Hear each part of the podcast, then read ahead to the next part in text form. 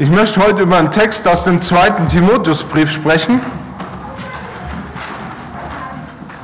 Und da wird es ganz deutlich, dass Jesus Christus dem Tode die Macht genommen und ein unvergängliches Wesen ans Licht gebracht hat. Das unvergängliche Leben. Und ich lese 2. Timotheus 1 ab Vers 9 und lese zwei Verse, also Vers 9 und 10.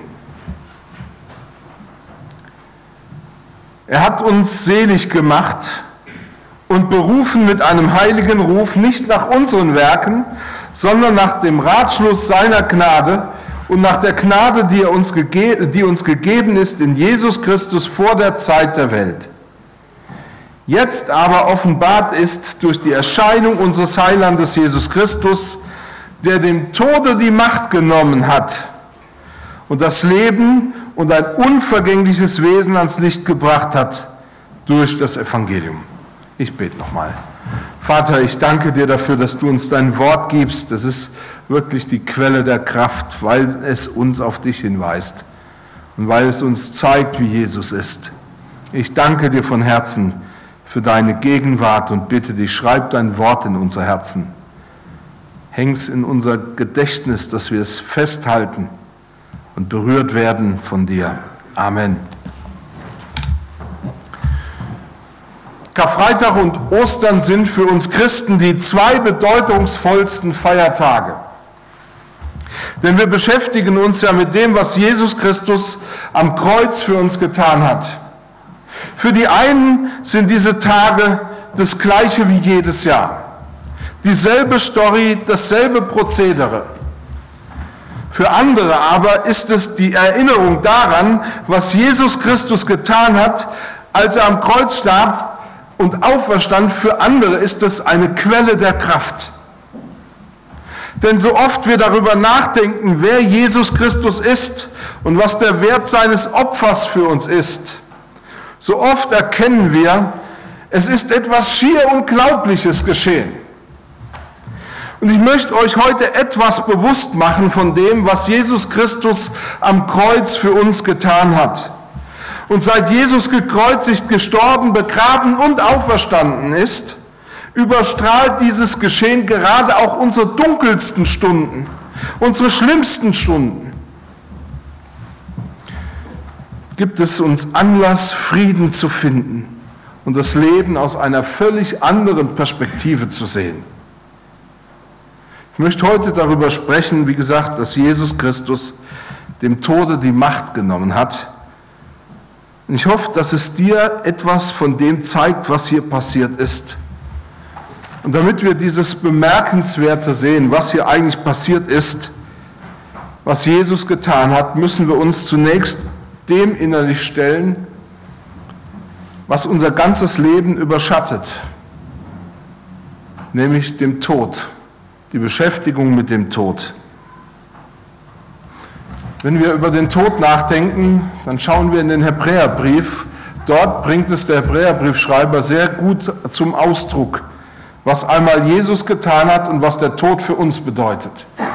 Da sagt er nämlich, weil nun die Kinder von Fleisch und Blut sind, hat er es auch gleichermaßen angenommen, damit er durch seinen Tod die Macht nähme dem, der Gewalt über den Tod hatte, nämlich dem Teufel. Und die erlöste, die durch Furcht vor dem Tod in ihrem ganzen Leben Knechte sein mussten. Seit Jahren beschäftige ich mich mit diesem Thema Sterben, Tod und Trauer. Und ich habe mit Erstaunen festgestellt, dass Menschen versucht haben, die Furcht vor dem Tod damit zu besiegen, dass sie dem Tod eine andere Bedeutung geben wollten. Vielfach spricht man davon, dass der Tod gut ist. Der Tod ist dein Freund. In der etwas philosophisch angehauchten Literatur kann man lesen äh, oder versucht man den Tod damit zu entschärfen, dass man darüber spricht, dass jeder seinen eigenen Tod stirbt. Und man versucht etwas von persönlicher Freiheit in den Tod hineinzulegen. Es kommt auch da zum Ausdruck bei den ganzen Auseinandersetzungen, die ja gerade die letzte Woche vor Gericht verhandelt wurden, mit dem selbstbestimmten Tod. Es gilt heute als äußerst reif, als größter Ausdruck von Würde und Freiheit, wenn ich den Zeitpunkt meines Todes selbst bestimmen und auch selbst herbeiführen kann. Aber die Fassungslosigkeit, die der Tod im Leben eines Menschen hinterlässt, die kann durch all die schönen Bilder, wie man sie auch in Anzeigen liest, ich bin nicht weg, ich bin nur in einem anderen Raum, ich bin in euren Herzen, es kann durch all das nicht gemildert werden. Der Tod hinterlässt in unserem Leben eine Spur voller Schmerzen und Leid. Der Tod bzw. die Berührung mit dem Tod lässt unsere Gefühle verrückt spielen. Wir sind wütend, wir sind erleichtert, wir sind todtraurig, wir sind erstarrt und das manchmal alles zur gleichen Zeit. Der Tod nimmt uns Möglichkeiten. Er ist der Zustand größter Unfreiheit.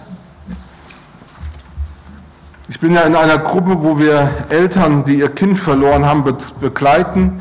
Und ich beobachte das so, Eltern, die wir begleiten, weil sie ihr Kind verloren haben, trauern häufig aus dem Grund, dass sie um das Leben trauern, das sie mit diesem Menschen, mit diesem Kind nie gehabt haben.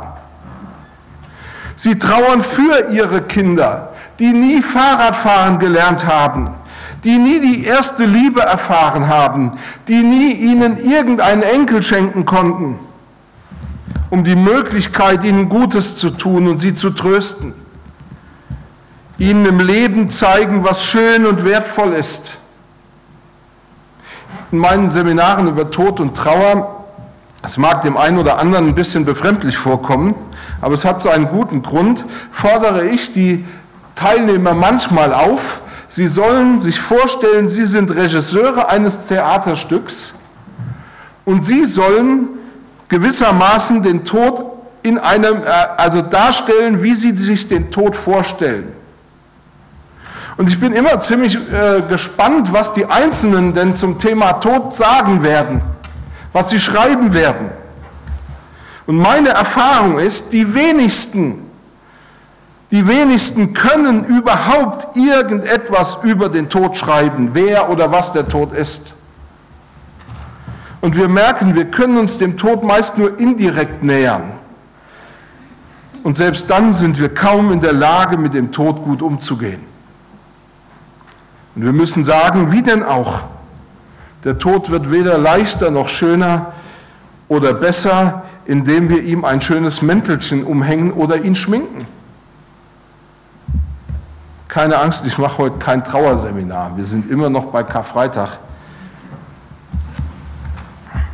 Und es geht vielmehr darum, euch zu zeigen, was Paulus damit gemeint hat, dass Jesus Christus dem Tode die Macht genommen hat und das unvergängliche Wesen und Leben ans Licht gebracht hat durch sein Sterben und Auferstehen. Und damit wir das wirklich verstehen, müssen wir uns natürlich die Frage stellen, wie wird denn der Tod aus biblischer Sicht verstanden? Und wir müssen klar sagen, wenn wir den Tod aus biblischer Sicht ansehen, dann ist er immer eine Konsequenz. Er ist immer eine Konsequenz. Ich möchte dazu zwei alttestamentliche Verse lesen, und zwar, äh, oder Texte lesen, einmal aus 2., äh, 1. Mose Kapitel 2 und dann aus 1. Mose Kapitel 3, um deutlich zu machen, was Tod eigentlich im biblischen Sinne ist. Und Gott, der Herr, gebot dem Menschen und sprach, du darfst von allen Bäumen im Garten essen, aber von dem Baum der Erkenntnis des Guten und Bösen sollst du nicht essen. Denn an dem Tag, da du von ihm issest, musst du des Todes sterben. Und jetzt aus 1. Mose 3, und zum Mann sprach er, weil du gehorcht hast der Stimme deines Weibes und gegessen von dem Baum, von dem ich dir gebot und sprach, du sollst nicht essen. Verflucht sei der Acker um deinetwillen. Mit Mühsal sollst du dich von ihm nähren dein Leben lang. Dornen und Disteln soll er dir tragen und du sollst das Kraut auf dem Feld essen. Im Schweiß deines Angesichts sollst du dein Brot essen, bis du wieder zur Erde werdest, davon du genommen bist. Denn du bist Erde und du sollst Erde werden. Als Gott dem Menschen gebot, dass er eben nicht nur von dem Baum der Erkenntnis, nicht von dem Baum der Erkenntnis des Guten und Bösen essen sollte, war der Mensch bisher nur Gutem begegnet. Er kannte keine Argwohn oder Hinterlist. Er kannte keine Eifersucht oder Neid. Niemand wollte ihm Böses. Er musste sein Hab und Gut gegen niemanden verteidigen. Bis zu diesem Augenblick gab es eigentlich auch kein Gebot. Denn hier erfährt der Mensch erstmals eine minimale Einschränkung seiner ihm von Gott gegebenen Freiheit. Und wenn wir genau hinschauen, dann entdecken wir, dass Gott dem Menschen hier die Möglichkeit der Entscheidung gegeben hat. Und zwar die Möglichkeit, freiwillig Gott gehorsam zu sein. Sich nie als Marionette in Gottes Hand vorzukommen. Gott schenkt dem Menschen die Freiheit der Entscheidung. Und Gott macht das, wie er es immer macht. Er legt es dem Menschen vor. Du kannst heute das Leben wählen, eine ewige Beziehung mit mir und zu mir in einer Umgebung, in der es keine Katastrophen geben wird. Oder du kannst den Tod wählen. Und Tod bedeutet, so sehr wir uns bemühen, im Leben etwas mit bleibendem Wert zu schaffen, etwas festzuhalten, etwas Reines und Gutes zu erschaffen. Es zerfällt alles zu Staub. Dein Traumhaus, das du dir gebaut hast, es zerfällt zu Staub. Den schönen Mercedes, den du dir geleistet hast, er wird zu Staub zerfallen.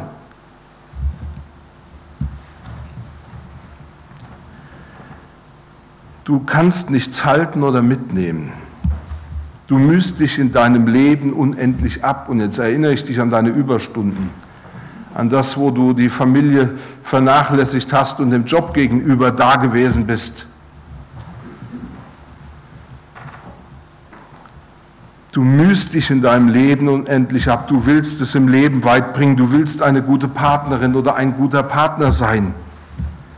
Du willst im Leben von Menschen eine geachtete Stellung haben.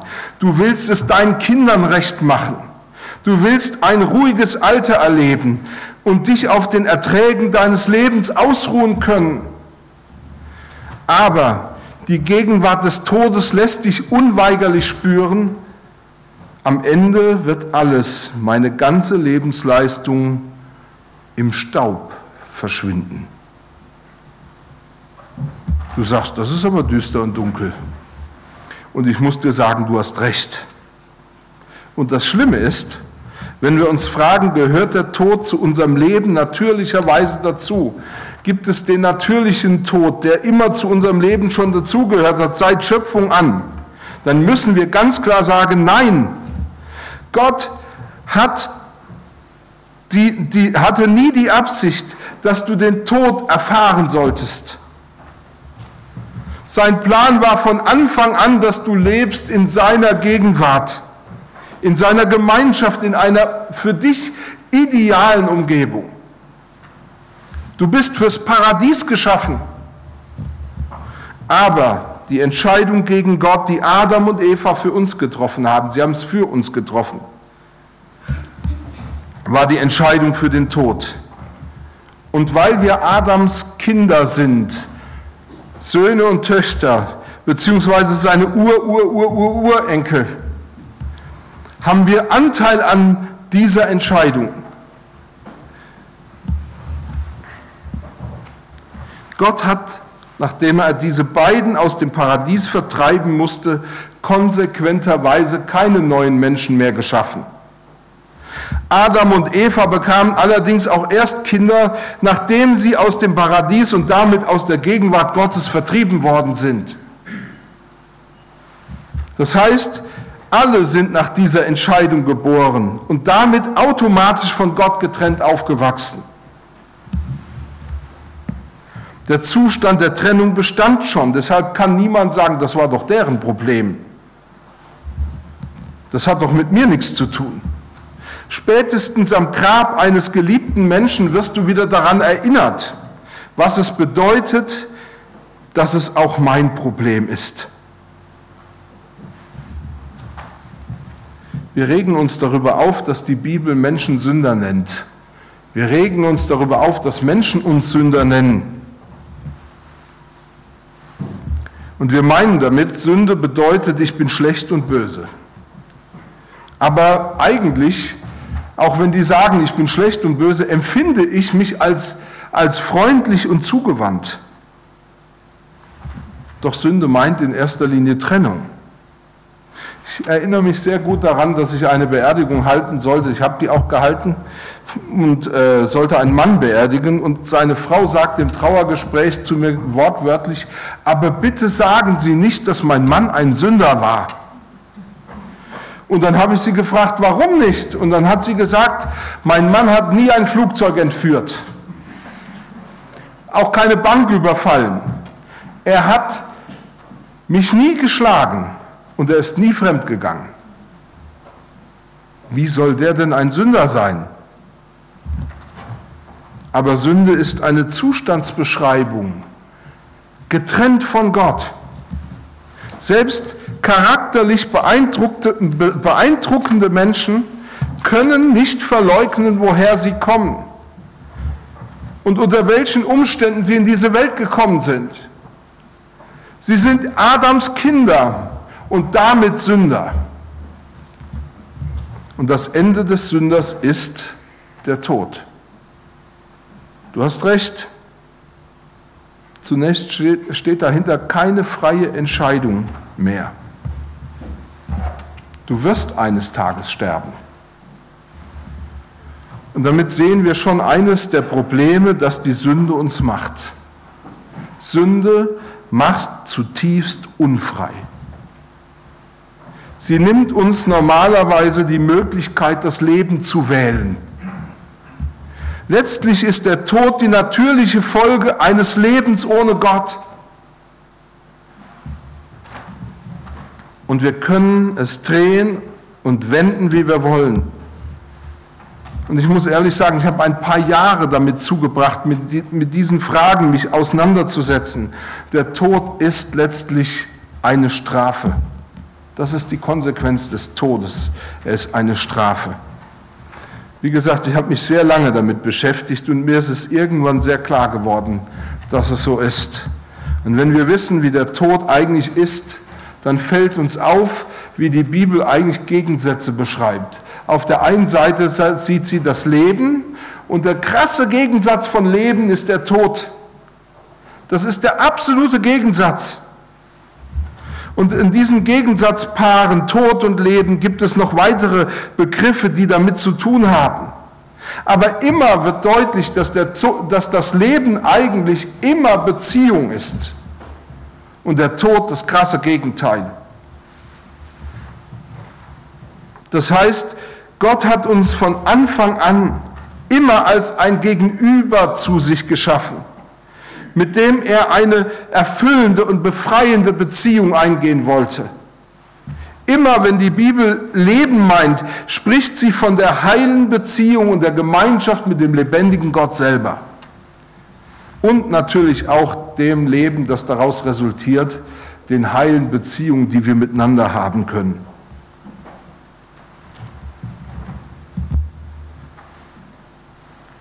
Gott wollte, dass wir diese Beziehung leben. Leben ist Beziehung und Gemeinschaft. Unsere Feste, die wir feiern, sind ein Ausdruck davon. Leben, Beziehung und Gemeinschaft. Das Gegenteil davon ist Einsamkeit, Beziehungslosigkeit, Strafe und Tod. Der Tod ist die Form der größten Beziehungslosigkeit und Einsamkeit. Das wussten die in der Bibel schon lange. Denken wir zum Beispiel, was Hiob gesagt hat. Da schrieb er über die Toten, ob seine Söhne in Ehren, er weiß nichts davon. Und der Prediger greift es gleichermaßen auf und sagt, die Toten wissen nicht das Geringste. Da, wo das Leben auch dem Armen vielleicht noch kleine Freuden lässt, gibt es im Todsein auch für den Reichsten nichts zu erwarten. Todesstrafe heißt, wir entfernen einen Menschen aus allen Beziehungen und aus der Gemeinschaft der Lebenden. Ich wundere mich ehrlich gesagt immer mehr über all diese Sterbehilfebefürworter. Wie kann ein Mensch so etwas freiwillig wollen? Es sei denn, er empfindet sich jetzt schon als lebender Toter. Ich weiß, dass sich hier sicherlich noch eine Menge ethischer Fragen ergeben, über die wir noch nachdenken könnten oder müssten. Und man kann nicht alles befriedigend beantworten, aber darum geht es heute auch nicht, sondern vielmehr geht es darum zu erkennen, wie großartig das Werk ist, das Jesus Christus für uns am Kreuz getan hat. Als er den Tod auf sich genommen hat, als er dem Tod die Macht genommen hat. Das Gute daran ist das unvergängliche Leben, das er ans Licht gebracht hat. Paulus schrieb dem Timotheus, und wir müssen wissen, dass das sein letzter Brief war, den er im Neuen Testament geschrieben hat. Er schrieb diesen Brief im Angesicht seines nahen Todes, um einen Mann zu ermutigen, der jetzt nicht unmittelbar vom Tod bedroht war, aber eigentlich total ängstlich. Und er schreibt ihm, das ist jetzt Wirklichkeit geworden, denn unser Retter Jesus Christus ist gekommen und so lautet die rettende Botschaft, er hat dem Tode die Macht genommen und das unvergängliche Leben ans Licht gebracht. Es ist eine rettende Botschaft. Und warum? Indem Jesus den Tod auf sich genommen hat und wieder auferstanden ist, hat er dem Tod die Macht genommen. Der Tod konnte ihn nicht halten.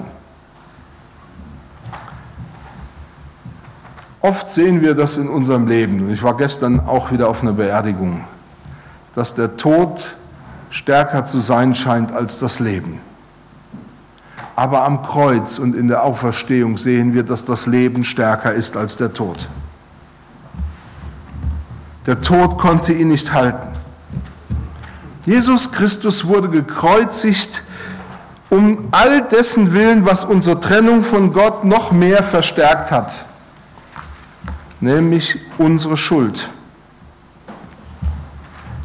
All das Böse in unserem Leben, in unserer Welt oder in unseren Beziehungen verstärkt die Trennung zu Gott nur noch mehr.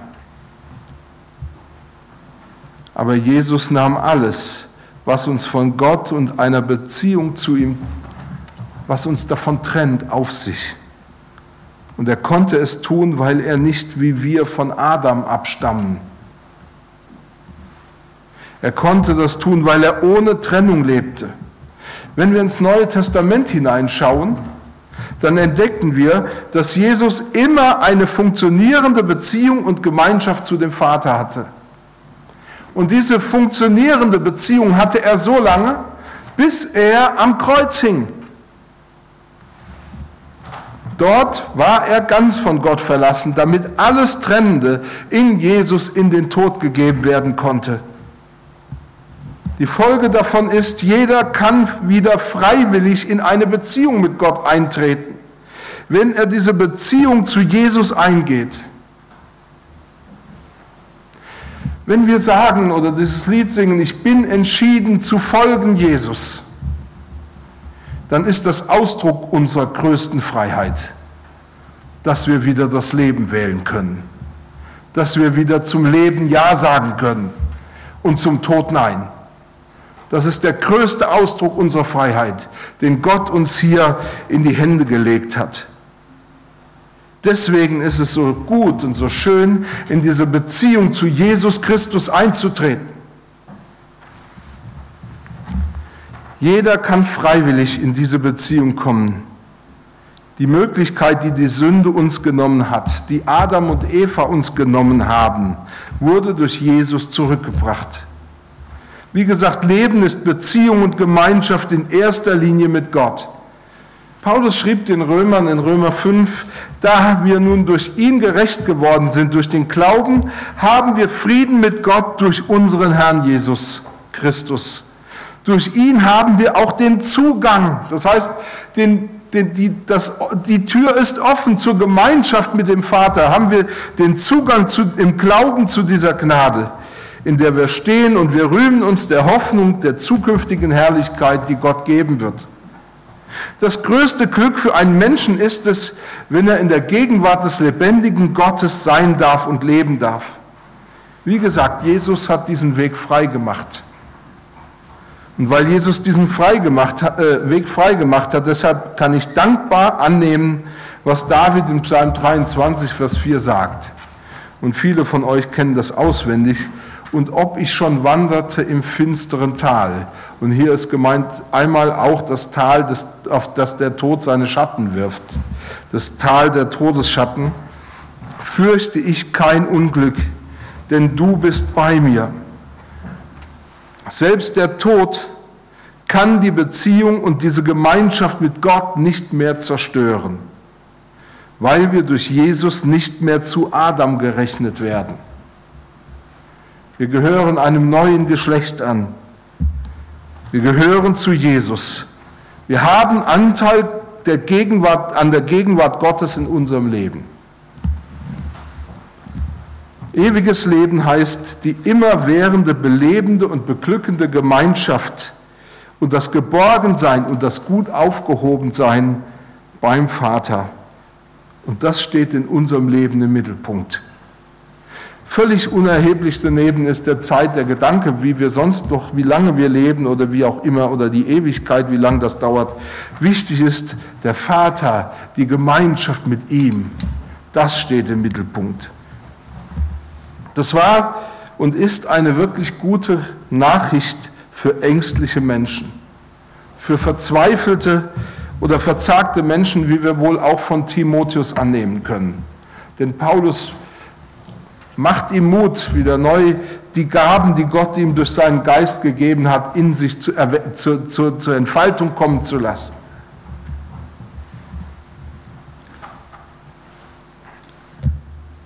Diese Botschaft macht deutlich, dass uns das Wichtigste, die Gemeinschaft und die Beziehung mit dem Vater offen steht und dass sie uns selbst durch den Tod nicht genommen werden kann.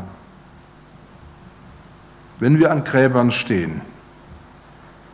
Ich stand gestern an einem Grab und es wird sicherlich nicht das letzte Mal gewesen sein, dass ich da an einem Grab stand. Dann fühlen wir das alle, dass wir traurig und verwirrt sind über die verlorene Beziehung, die wir gehabt haben dass diese Beziehung uns nicht mehr so einfach zurückgebracht werden kann.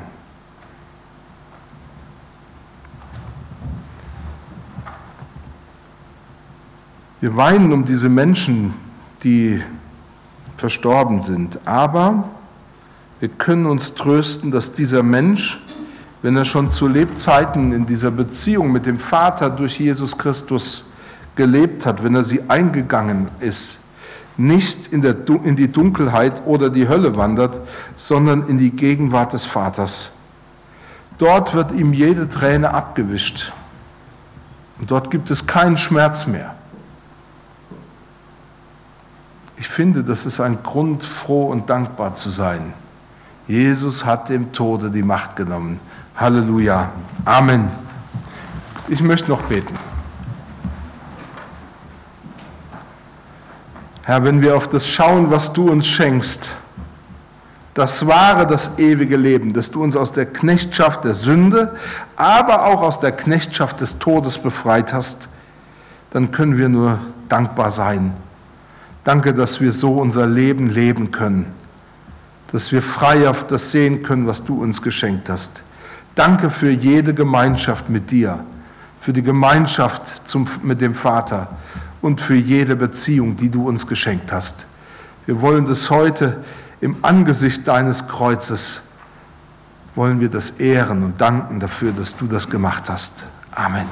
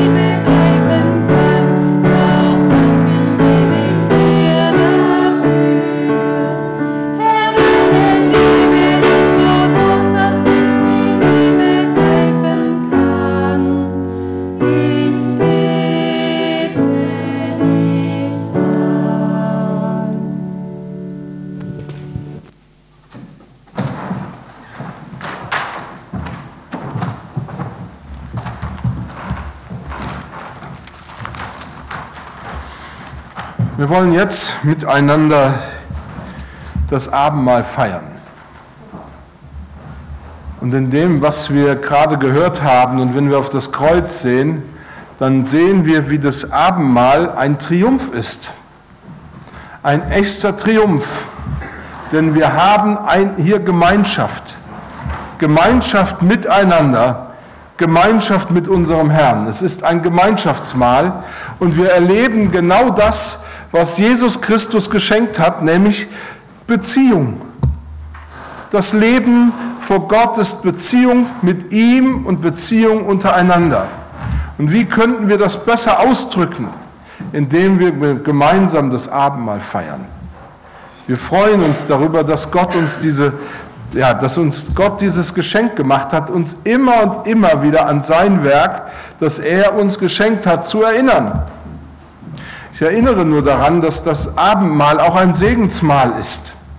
Und das Bild im Alten Testament des Segens ist, dass hier jemand zu Tisch kommt als Gast und er wird unter die Fittiche des Hausherrn und der ganzen Familie genommen und er wird beteiligt an all dem, was die Familie hat. Und er darf wissen, selbst wenn er geht, dass er mit dem Wohlwollen der ganzen Familie geht. Das meint eigentlich auch Segen. Im Abendmahl finden wir das bestätigt.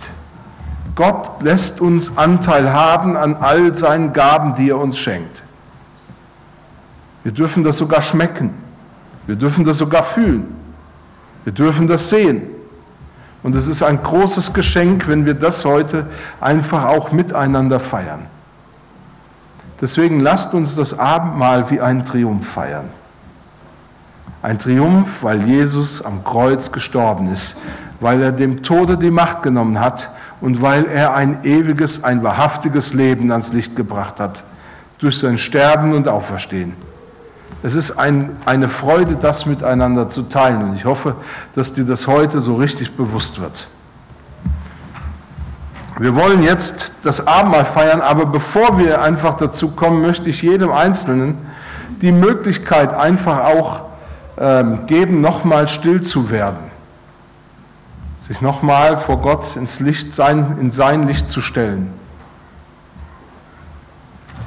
Jesus hat alle Sünde abgewaschen, alle Schuld, damit wir in einer freien und unbelasteten Beziehung ohne Hintergedanken mit ihm leben können.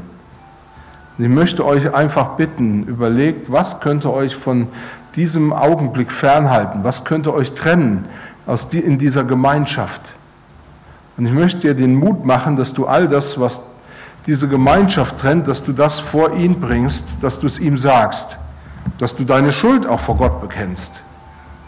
Und ich möchte klar sagen auch, dass Jesus uns das deutlich gemacht hat, wenn du das glaubst im Herzen, dass Jesus dir deine Schuld vergibt, dass ich dir das in seinem, ja, in Erinnerung an das, was er getan hat, zusagen darf, dir sind deine Sünden vergeben.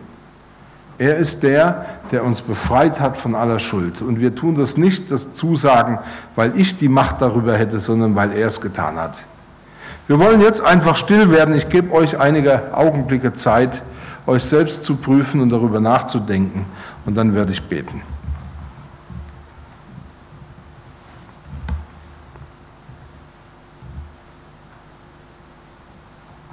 Herr Jesus, und wenn wir zum Kreuz aufblicken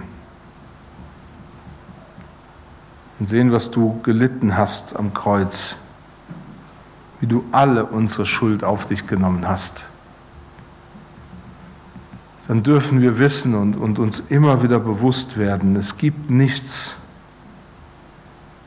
was uns trennen muss von dir. Es gibt keine Sünde, die zu schwer ist. Keine Schuld, die zu groß ist. Du hast alles getragen. Und es ist in den Tod gegeben. Und ich danke dir, dass wir darüber uns freuen können, dass du uns das gegeben hast. Dass wir sagen können, wenn wir unsere Sünden vor dir bekennen,